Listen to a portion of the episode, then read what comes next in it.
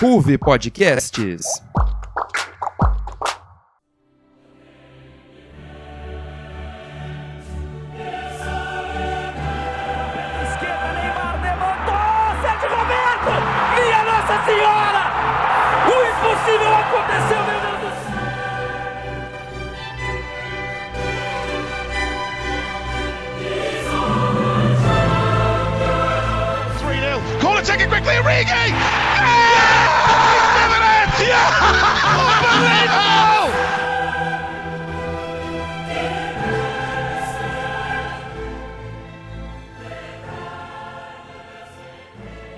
Tudo bem? Começa agora o A Liga de Casa, o programa da RUV sobre futebol internacional. Eu sou o Carquiose e hoje me acompanham cada um na sua casa, o Matheus Antônio e o Felipe Uira. E aí, Matheus, tudo bom, meu querido? Fala Caião, fala Felipe, tudo bem? É sempre um prazer estar aqui na Liga e vamos embora aí para mais um programa. E também cumprimentar ele, nosso queridíssimo chefe Felipe Uira. Tudo bem, Felipe? E aí, Caião, Matheus, pessoal que tá escutando, tudo bom sim? Vamos aí para mais um programa. Então tá aí para você que escuta pela primeira vez, o A Liga cobre tudo sobre o melhor do futebol mundial. E nesse episódio nossas pautas são: prêmios de melhor do mundo, a Eurocopa 2021 que começa daqui um mês, começa aí no mês de junho, e o nosso bloco sobre o futebol alternativo, o nosso mundo perdido. Então aproveita já para seguir o programa aqui no Spotify para não perder nada dessa temporada. Além, claro, de seguir a Ruve nas redes sociais. É arroba Ruve Bauru no Instagram e Ruve Podcast no Facebook.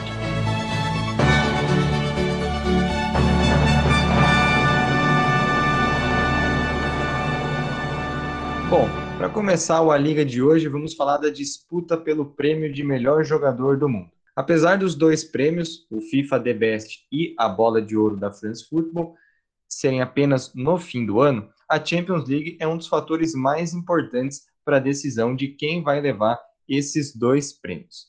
E aí, para começar a nossa discussão, eu vou, vou começar com você, Felipe. Considerando que a final da Liga dos Campeões é entre Manchester City e Chelsea, te- é, você vê que só tem jogadores do City que podem levar esse prêmio, ou você arrisca aí algum jogador do, do Chelsea sendo um dos favoritos em caso de vitória do, do Chelsea na Liga dos Campeões? Olha, Caio, eu diria que sim, só o City tem candidatos fortes para ganhar, né? Considerando eh, já a vitória do, dessa disputa pelo, pelo melhor do mundo, eu acho que só o City tem, eh, até pela mídia envolvida, né? Porque apesar de ser o futebol e ser os títulos, acho que tem que ter um pouco de, de, uma, de um apoio popular também para vencer o melhor do mundo. É, e o Chelsea, pela temporada que fez, é, um pouco apagada, teve mudança de técnico. é, essa chegada na final da Champions League não era tão esperada. Agora está lutando por uma vaga na Champions League pela Premier League. Então, por exemplo, se não ficar com o título, acho impossível. Se ficar com o título, eu arriscaria o Kanté. Para mim, é o, o jogador mais simbólico desse Chelsea mas eu acho que os jogadores do City têm sim uma- mais chance. E se a gente fosse nomear um aqui, é, para mim ficaria De Bruyne e Rubem Dias, é, é, nomes fortes, né? A gente pode falar mais nomes aqui, mas para começar, esses dois acho que seriam os dois mais fortes do City. É, eu concordo com o Felipe e eu acho que o Chelsea talvez tenha uma chance grande, caso vença a Champions League, de colocar bastante jogadores na seleção da Liga dos Campeões e até mesmo na seleção dos melhores do mundo. Porque o período do Thomas Tuchel foi curto, só que o Chelsea, é, sob o comando do treinador alemão, conseguiu ver uma evolução muito grande de alguns jogadores.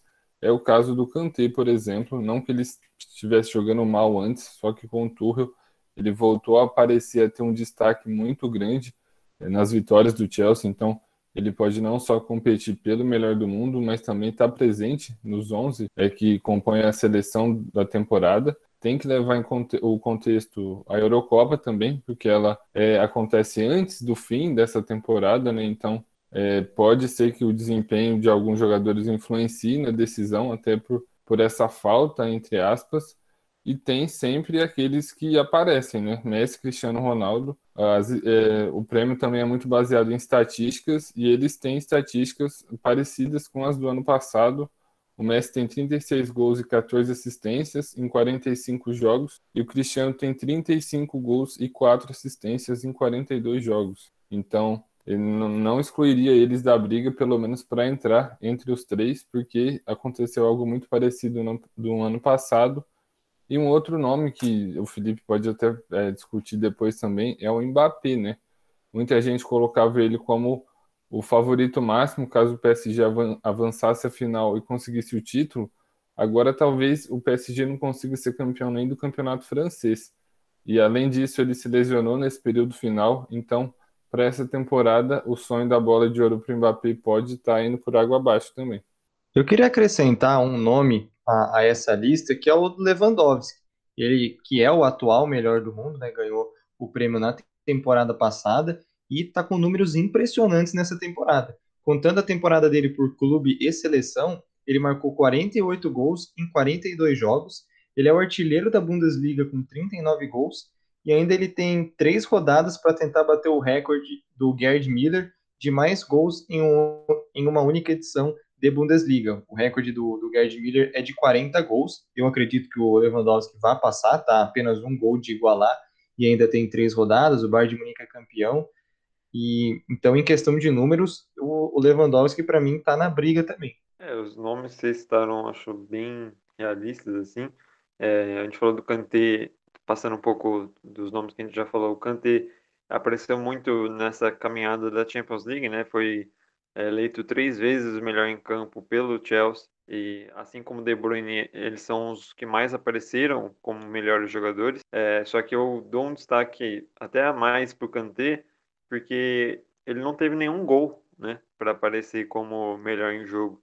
É, enquanto o De Bruyne, por exemplo, tem tem uma participação em gol e às vezes é, ele nem apareceu muito no jogo, mas esse gol surpresa acaba, acaba sendo destaque, né? E às vezes a gente poderia considerar até outro jogador se ele não tivesse feito esse gol. E o Rubem Dias eu destaco ele é, pela, pela aparição do Van Dijk. Eu colocaria ele como o Van Dijk, só que do Manchester City, né? O Van Dijk veio para o Liverpool, arrumou o sistema defensivo junto com, junto com o Alisson, né? A gente tem que destacar o Alisson também. Mas ele foi a resolução pro Klopp é, ser campeão da, da, Champions League e depois ser campeão da Premier League em duas temporadas diferentes. É, enquanto isso, o City vem e faz. É, já foi campeão da Premier League e pode ser campeão da Champions também, com o Rubem Dias tendo um nível de aparição bastante parecido até, né? Essa dominância defensiva é, do Rubem Dias foi o mais importante, talvez, para o Manchester City ser uma, a melhor defesa é, se a gente puder colocar, da Europa, e ele ainda tem, igual vocês levantaram, a Eurocopa. Né? Portugal aparece como um dos mais fortes, a gente vai debater mais a Eurocopa depois, mas se o Rubem Dias de novo aparecer como essa força defensiva para a seleção portuguesa e eventualmente defender o título da Eurocopa, pode ser sim um nome forte, pelo menos para aparecer entre os três. Né? Essa disputa, essa disputa entre é, para aparecer entre os três já já é bem acirrado. E outra também, né, Felipe? Esses três que você citou, eles estão em seleções que podemos dizer que são favoritas ao título da Eurocopa, né? O Rubem Dias joga por Portugal, o Kanté joga na seleção francesa, atual campeã do mundo, e o De Bruyne é um dos comandantes da geração belga. Então, a Eurocopa nessa temporada pode ser um, um fator importante aí na, na corrida pelo melhor do mundo. É, exatamente, né? A gente fala tanto da Champions League, mas tendo a Eurocopa junto, eu acho que é, é importante. A gente falou de Messi e Cristiano Ronaldo, é, Cristiano Ronaldo também entra nessa, mas eu não sei se ele vai é, entrar como tão favorito. Talvez ele entre entre os três e tal, pela atuação na Série A Team, né, no campeonato italiano. Só que, primeiro, que não foi campeão, né, e está disputando para ver se entra para a Champions League o que é uma, uma diferença da realidade da Juventus que vinha dominando o campeonato italiano e acho que essa quebra de dominância é, pesa também para ele é, e perdeu a, a Champions League de maneira né, tenebrosa ali por Porto, é, inclusive com ele não jogando bem, né? apesar de tudo, apesar do time não ter ajudado, ele também não jogou muito bem. eu acho que a Eurocopa acaba sendo importante sim para ele. E como a gente está colocando outros nomes, um, um nome que está muito parecido nessa situação do Cristiano Ronaldo, eu acho que seria o Harry Kane, que vem fazendo uma das melhores temporadas da carreira, provavelmente. Ele tem, ele é líder de assistências e de gols na, na Premier League. Ele tem 21 gols pelo Tottenham e 13 assistências. É, mesmo com o Tottenham ficando em sétimo lugar na Premier League, longe de, de participar na Champions League. É, não foi bem na Europa League, vem de crise, é, saída do Mourinho e tudo mais. Então, mesmo assim, mesmo nesse cenário caótico, o Harry Kane aparece muito bem, se reinventando numa temporada, é, aparecendo mais como articulador, mas também finalizando muito. E acho que para ele também vai ser muito importante a Eurocopa, porque a Inglaterra, é, apesar de das suas dificuldades, né, a Copa do Mundo não ter sido é, ter avançado assim para as fases finais, mas não ter apresentado aquele futebol que a gente esperava tanto, é, eu acho que a Eurocopa pode ser muito importante para ele, é, pelo menos despontar como um nome possível. É, e só para complementar esse fato do Harry Kane, o Felipe falou da questão do futebol apresentado pela Inglaterra, mas caso ele ele seja o líder de uma possível conquista, o peso de, uma, de um título para os ingleses seria enorme, e acho que seria esse peso apareceria de maneira geral assim, para o mundo do futebol, porque é uma grande seleção que não conquista nada relevante, relevante eu digo Eurocopa ou Copa do Mundo, há um tempo considerável já. Então, se o Harry Kane conseguisse finalmente quebrar esse jejum é, pelo lado da, da Inglaterra, isso de fato contaria muito para ele, pelo menos, entrar ali no pódio do melhor do mundo, né? Exatamente. E falando de outro jogador da Premier League, né, a gente falou do, do Harry Kane, eu acho que o Bruno Fernandes acaba aparecendo também. É, ele não vai ter a Champions League para conquistar, né? A gente falou de City e Chelsea, é, mas ele aparece como terceiro artilheiro da, da Premier League com 17 gols, isso como um meio-campo, é, e 11 assistências também. Né? Ele não é líder em assistências nem em gols, mas ele aparece muito, muito bem nas duas estatísticas. É, tá certo que ele tem nove gols de pênalti, isso muita gente aponta, mas é, eu acho que também é uma qualidade, né? Apesar de, de às vezes apontarem como uma coisa negativa na marca, é, nove pênaltis, é, nove gols em pênaltis de dez cobrados é uma ótima marca. A gente fala de Cristiano Ronaldo, ele era um exímio cobrador, então eu acho que não dá para ser uma, uma parte negativa para o Bruno Fernandes. E além disso, ele tem a Europa League, que a gente pode é, ver o Manchester United campeão da Europa League, agora na final contra o Villarreal, é, contra o Unai Emery, que é especialista em, em Europa League, e também tem a Eurocopa, né, que a gente já falou aqui, ele com Portugal pode aparecer lá na frente, se ele, por exemplo, ser o melhor jogador do, da Eurocopa, conquistando mais um título para Portugal, é, pode roubar um pouco a cena. Aí então, a Eurocopa pode ser decisiva aí pra, para os prêmios de melhor do mundo. E com isso nós encerramos esse primeiro bloco do A Liga, mas fica por aí que ainda temos a Eurocopa, vamos falar aí da, da Eurocopa que vai começar aí em junho e também o nosso bloco do Mundo Perdido. Enquanto a gente está nessa pausa, aproveita para seguir a Ruve lá nas redes sociais. É arroba Ruve Bauru no Instagram e Ruve Podcasts no Facebook. Olá, ouvinte do A Liga. Você conhece o programa Floreios e Borrões? O programa literário do Núcleo de Entretenimento da RUV Podcasts? Nós conversamos um pouco sobre algumas obras da literatura, comentamos resenhas e geramos polêmicas sobre personagens e finais controversos. No último episódio, nós falamos sobre a série Fazendo Meu Filme, um clássico romance adolescente escrito pela Paula Pimenta, que se não te tirar de uma ressaca literária, eu não sei o que vai. É isso mesmo. Então segue a gente lá no Spotify para não perder nenhum novo episódio e também aproveita para ir no nosso Instagram @ruvebauru e no Facebook Ruve Podcasts.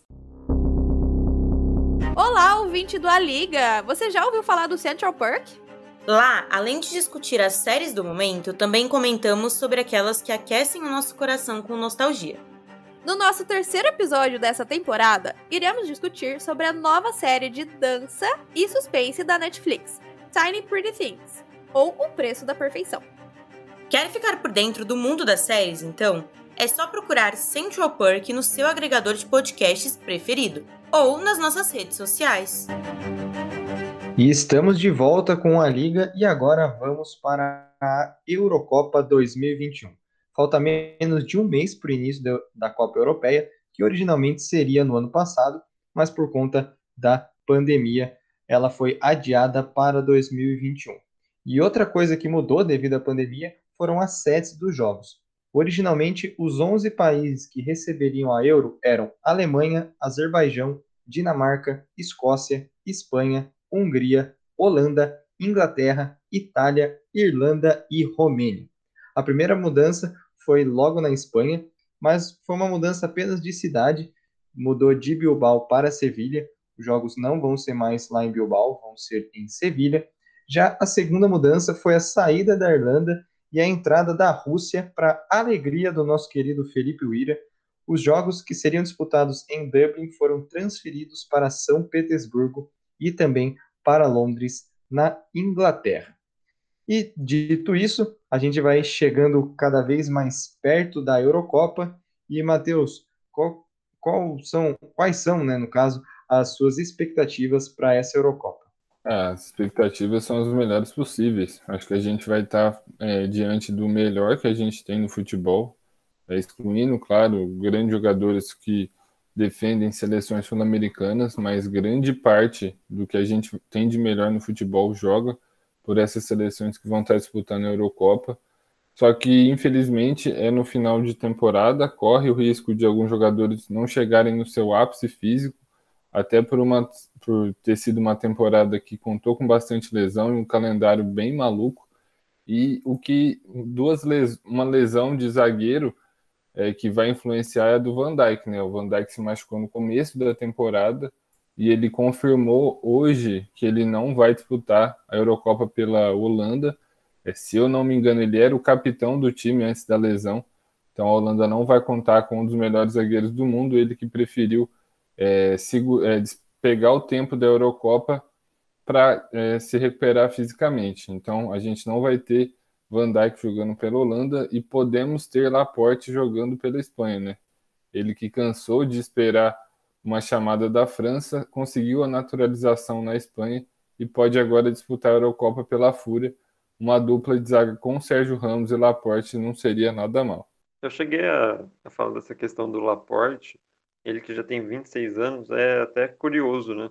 É, como um zagueiro do nível dele nunca conseguiu uma chance na, na França, mas também mostra um pouco como a França teve uma geração é, muito, muito boa né, de zagueiros e continua tendo é, nessa posição em específico, continua renovando essa geração e para ele acho que ia ser melhor mesmo acabar indo para a Espanha, onde ele vai ter mais chances.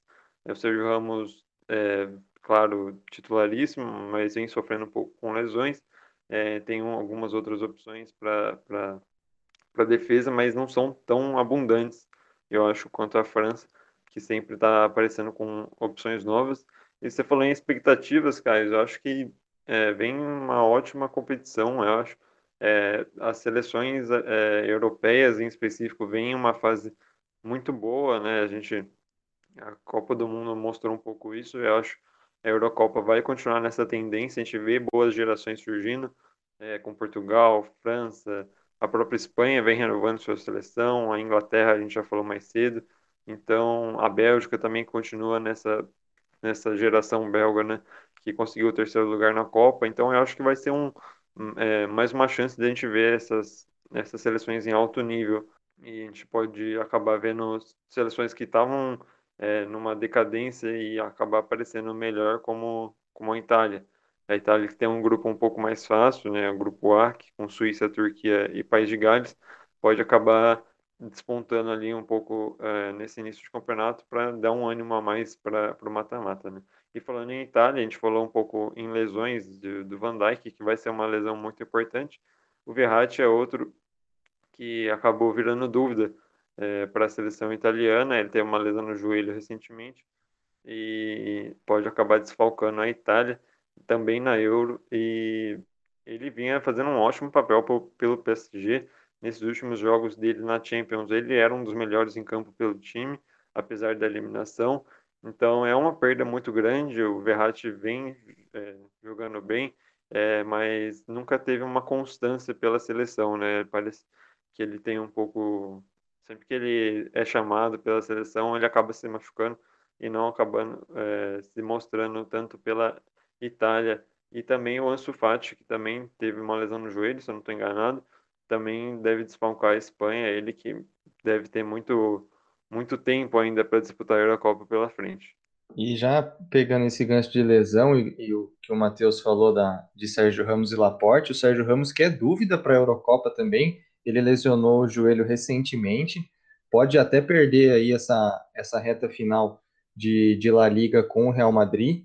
E sobre só complementar sobre o Laporte, eu acredito muito que ele vá ser convocado para essa Eurocopa para defender a seleção da Espanha, porque a, a Espanha, como a gente costuma dizer, né, uma, uma expressão popular, tá meio a pé de zagueiro, né? Porque tirando o Sérgio Ramos, eu, eu fui lembrando aqui alguns zagueiros enquanto vocês falavam. A gente tem o Nátio Fernandes, que é um, um, um zagueiro assim consistente, não é para ser o principal zagueiro do time, mas é um zagueiro consistente. Tem o Javi Martinez, que apesar de ser volante de origem, pode fazer a função de zagueiro. E aí a gente tem dois jovens aí despontando no futebol espanhol, é, na, na seleção, que é o Mingueza e o Eric Garcia, que são mais apostas assim do que propriamente zagueiros prontos para assumir a titularidade. Então, eu coloco o Laporte como um dos zagueiros aí a serem convocados. Acho que ele vai para a Eurocopa e torcer aí para o Sérgio Ramos recuperar, né? E formar uma dupla de zaga muito interessante. E para outra, outra questão que eu queria comentar com vocês é que essa Eurocopa é a última competição do Joaquim Low no comando da seleção alemã. Ele estava na seleção, ele está ainda né, na, na seleção desde 2004, quando ele era auxiliar técnico, e ele virou técnico em definitivo em 2006. Então, aí nesse ciclo de 15 anos à frente da seleção, né, de 2006 até 2021, ele venceu a Copa do Mundo de 2014 e a Copa das Confederações, né, por enquanto, porque ainda vai comandar a seleção na, na Eurocopa.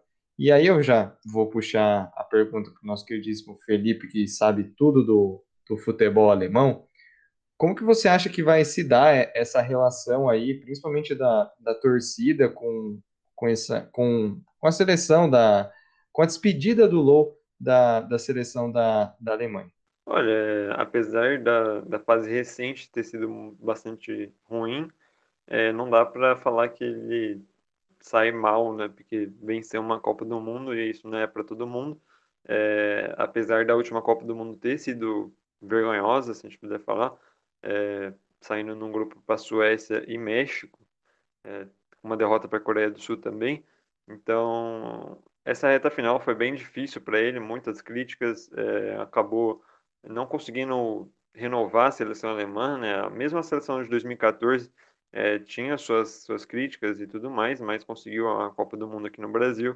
É, mas com o passar do tempo foi juntando mais críticas, a seleção alemã foi renovando, foi tendo uma boa geração, mas não apresentava futebol e nem resultados. Então eu acho que é, sai uma, uma certo, um certo misto de gratidão pela Copa do Mundo, né? Ter mais uma estrela na camiseta é sempre bom, mas é, com gosto de que talvez poderia ter sido melhor um pouco esse desempenho do Joaquim Loh e também um pouco de esperança, né? Porque agora chega Hansi Flick com todos os títulos possíveis do Bayern de Munique um bom futebol, é um futebol de, de rolo compressor, né? De passar em cima do adversário, fazer muitos gols, é, fazer muita pressão e é um futebol que atrai bastante, né? Todo mundo sabe, todo mundo gosta muito desse estilo específico de futebol e acho que combina com a seleção alemã e principalmente vai dar certo. É, a gente espera que dê, né, pelo menos, é, que é sempre bom, mais uma, um bom time para se observar. Então eu acho que é um pouco disso, assim, gratidão pela Copa do Mundo, um pouco de decepção pelos resultados recentes e pela fase recente, e um pouco de esperança pelo Hansi Flick que chega para o ciclo da Copa de Dois Mundo, é, para a Copa do Mundo de 2022. É, e só para completar rápido o que o Felipe falou, em relação às expectativas da Alemanha para essa Eurocopa, acho que a gente até já falou disso há uns programas atrás, é talento não falta do meio de campo para frente, né? Tem muito jogador bom, muito jogador que pode fazer a diferença. Pegar os exemplos do Chelsea, o Havertz e o Timo Werner que cresceram nesse final de temporada e acredito que eles vão O ser Rudiger. convocados. O Rudiger também cresceu muito no comando do Thomas Tuchel. Acredito que os três vão ser convocados para essa Eurocopa. Então, assim, é tudo uma questão de como que vai se encaixar esse time e é ver como que esse time alemão vai se comportar diante dos gigantes, diante de time que também vai brigar pelo título. Mas não é impossível que a Alemanha chegue numa semi ou numa final. Aliás, a Alemanha faz isso rotineiramente nessas competições e tem um time, é, pelo menos, com talento e qualidade para isso. Basta ver como esse time vai funcionar de fato na Eurocopa. E só destacando, a gente falou aí de possíveis convocações para a Alemanha, a gente tem a volta de Thomas Müller, né? Depois dele ter sido aposentado da seleção, ele volta agora com no último ciclo do Joaquim Low, é, porque vem de uma temporada magnífica pelo, pelo Bayern de Munique, principalmente na que ele venceu tudo, né, com Hans Flick. É, e acho que ele merece bastante essa, essa convocação, porque vinha sendo uma peça fundamental no time do Bayern e seria muito ruim para a Alemanha não ter ele como uma opção para a seleção nesse grupo com França e Portugal, que vai ser muito complicado. É, a Alemanha tem aí jogadores que cresceram muito nessa temporada, como o zagueiro Rudiger, que a gente falou, o Werner, o Havertz, que o, o Matheus destacou. Eu destaco também o Gundogan, que teve um crescimento absurdo com o Guardiola. E, enfim, esse grupo da Alemanha vai pegar fogo. Bom, e para a gente ir caminhando para o final do nosso programa, vamos para o quadro querido por todo mundo, vamos para o mundo perdido. Para você que ainda não sabe, nesse bloco cada um traz um destaque do futebol alternativo. Pode ser uma história diferente, uma notícia, qualquer coisa fora das cinco grandes ligas europeias, que é a Espanha, Alemanha, Itália, Inglaterra, França. Então, quem quer começar com os destaques do mundo perdido dessa edição? Para começar meu mundo perdido, então, estava demorando bastante para eu aparecer aqui com o futebol russo, né? Chegou o Russão. É, finalmente, mas foi um bom motivo até, porque temos um campeão russo. O Zenit foi campeão na, na última rodada, vencendo o Lokomotiv Moscou por 6 a 1 sagrou campeão pela sétima vez da Liga Russa. Ele se torna o segundo maior campeão é, da competição, é, é, ultrapassou o CSKA Moscou e fica atrás só do Spartak Moscou, que tem 10 títulos nessa, nesse novo campeonato, né? Porque é, não, não considera, por exemplo, a era soviética, que é o Spartak que tem mais títulos, é, mas o Zenit aparecendo de novo como campeão, esse é o tricampeonato consecutivo é, nesse ciclo do Zenit, é, muita força de investimento da Gazprom, né, a estatal russa de gás e petróleo, e isso influenciando bastante nas contratações do time. Veio Serdar Azmoun, do Rubin Kazan, um ótimo, um ótimo jogador, artilheiro dessa edição, com 19 gols. Então, Zenit novamente campeão. Uma curiosidade é o brasileiro Wendel, que saiu do Sporting de Portugal e foi para o Zenit, mas jogou o primeiro jogo da Liga Portuguesa, então também foi campeão da Liga Portuguesa, porque o Sporting se sagrou campeão da, de Portugal depois de 18 anos, é, campeão da, de Portugal, e o Wendel aí é, conseguiu duas medalhas para seu currículo em um ano só. E para aproveitar o tema de, de campeões russos, é, hoje, no dia dessa gravação, quarta-feira, a gente teve a final da Copa da Rússia, o outro campeonato da Rússia, é, entre Lokomotiv Moscou e Krylia Sovetov Samara, é, que é da segunda divisão, né, na verdade, ele não é da primeira. O Lokomotiv venceu por 3 a 1 foi o nono título do Lokomotiv na competição, também é o maior campeão, o segundo é o CSKA com 7, então Lokomotiv é aí campeão da, da Copa da Rússia. No próximo, no próximo Mundo Perdido eu acho que eu posso trazer um pouco da, das polêmicas de acesso para a primeira divisão, que está tendo uma confusão inacreditável. Tá aí o Russão pintando aqui no mundo perdido. E aí, Matheus? Bom, Caio, o meu destaque vai para a briga pelo título no Campeonato Turco, que está se encaminhando para a última rodada nesse final de semana.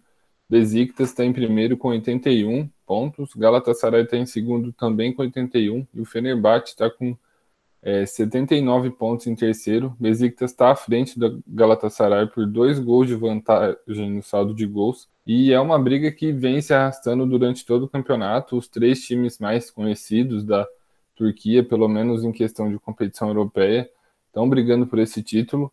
Besiktas depende só de si, precisa ganhar do Göztepe, não, desculpem o meu turco aí, é claro. Galatasaray é, precisa ganhar e torcer por um tropeço é, do Besiktas e o Fenerbahçe precisa ganhar e torcer por um tropeço de todo mundo.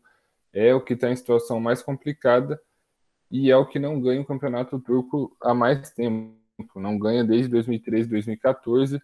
O Besiktas não ganha desde 2016, 2017 e o Galatasaray ganhou no ano retrasado, na temporada retrasada, já que o último campeão foi o Istambul Basaksehir então, esse final de semana de decisão no Campeonato Turco, o Besiktas como favorito, entre aspas, por depender só de si na ponta. Rapaz, tá tudo embolado lá no Turcão, Besiktas, Galatasaray, Fenerbahçe, e ficou tudo ali para a última rodada. Muito bacana. Bom, o meu destaque é a Liga dos Campeões da CONCACAF, a conhecida CONCA Champions, em que no dia 5 de maio foram definidos os confrontos da semifinal com três times mexicanos e apenas um dos Estados Unidos.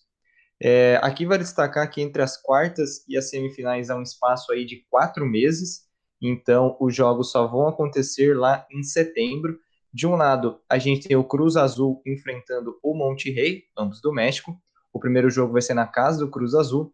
E do outro lado, a gente tem o Philadelphia Union dos Estados Unidos encarando o maior campeão do torneio, o América do México que vai aí em busca do seu oitavo título de Conca Champions. O primeiro jogo vai ser no México e o segundo nos Estados Unidos. E aqui eu estava pesquisando sobre o, os times, né, para ver se tinha alguém conhecido no, nas equipes. E vale destacar que o Monterrey possui aí alguns jogadores conhecidos e com passagem pelo futebol europeu, como o Layun, que jogou por três temporadas no, no Porto, se não me engano, né? O Layun que joga ali de lateral direito, ala direita, joga, é, já jogou de meia direita também, então faz muito bem aquele lado do campo. O Jansen, atacante do Tot atacante que passou pelo Tottenham, na verdade, é, foi revelado no PSV e passou ali pelo Tottenham, né? era a reserva do Harry Kane. E também o volante Vitor, que teve uma passagem apagada pelo Atlético de Madrid, mas foi muito bem no River Plate quando surgiu aqui na América do Sul. Então, com o nosso mundo perdido, a gente encerra esse A Liga por aqui. Não, não, não, não. Dessa vez o Felipe Uira tem um recado importante para dar aí para vocês, nossos queridos ouvintes. É isso aí, Caio. É, a gente tem que aproveitar o assunto Eurocopa, né, que a gente falou mais cedo, para falar do especial do da Eurocopa que o A Liga vai produzir. É, lembrando que a Eurocopa desse ano começa dia 11 de junho, vai até dia 11 de julho. E durante esse período aí da competição europeia, a gente vai fazer é, bastante coisa para cobrir esse campeonato. Então, na, na, abertura, a gente já tem uma live é, programada e mais algumas produções para o Instagram da RUV, que se você não está acompanhando, é, a gente está produzindo bastante coisa para lá também. Hoje, na sexta-feira, né, no dia que é, esse podcast está saindo, deve estar tá saindo um novo programa, um novo vídeo do, do Se Liga na Champions, então é, a gente vai focar bastante nessa produção para acompanhar esse campeonato que é muito importante para a Europa, então fica aí o convite para não perder. Mais para frente a gente vai avisar de novo para não, não, tiver, não ter dúvidas nenhuma aí do nosso calendário, mas para esse fim de temporada, muita coisa da, da Eurocopa vindo na Liga. Aí então, em maravilha, cobertura da Eurocopa aqui com a equipe do A Liga. Então, com o recado dado, a gente encerra o A Liga por aqui. Para não perder nada, segue a Ruve lá nas redes sociais, é arroba no Instagram e Ruve Podcast no Facebook, para não perder o, os, nossos, os nossos programas, sempre a gente anuncia lá no, nas nossas redes sociais quando sai um novo A Liga, tem IGTV também sobre a Liga dos Campeões, tem bastante conteúdo bacana para vocês. E eu também quero agradecer aqui a você, ouvinte, que esteve aqui conosco, e ao time de comentaristas que sempre estão aqui comigo. Matheus, aquele abraço e até mais. Um abração, Caio, um abração, Felipe. Abraço também para o ouvinte que ficou com a gente aqui até agora. E acompanhem o Se Liga na Champions, programa muito legal que a gente tem nas redes sociais da RUV e continue acompanhando a liga aqui é pela plataforma que você estiver escutando. Um abração. Felipe Uira, nosso querido chefe, Forte abraço e até a próxima. Valeu, Caião. Valeu, Matheus. Pessoal que ficou estudando até agora. E é isso aí. Reforço o convite do Matheus. A gente está produzindo bastante coisa pro Instagram. E o Se Liga na Champions foi só um começo. Vem muita coisa por aí. Ruve Podcasts. O A Liga é um programa do núcleo de esportes da RUV Podcasts. A locução foi feita por mim, Caio Chiosi. O roteiro, a edição de som e a produção são do Felipe Uira e a edição geral do núcleo é dela, Maria Tereza Ribeiro. Um grande abraço para você e até a próxima.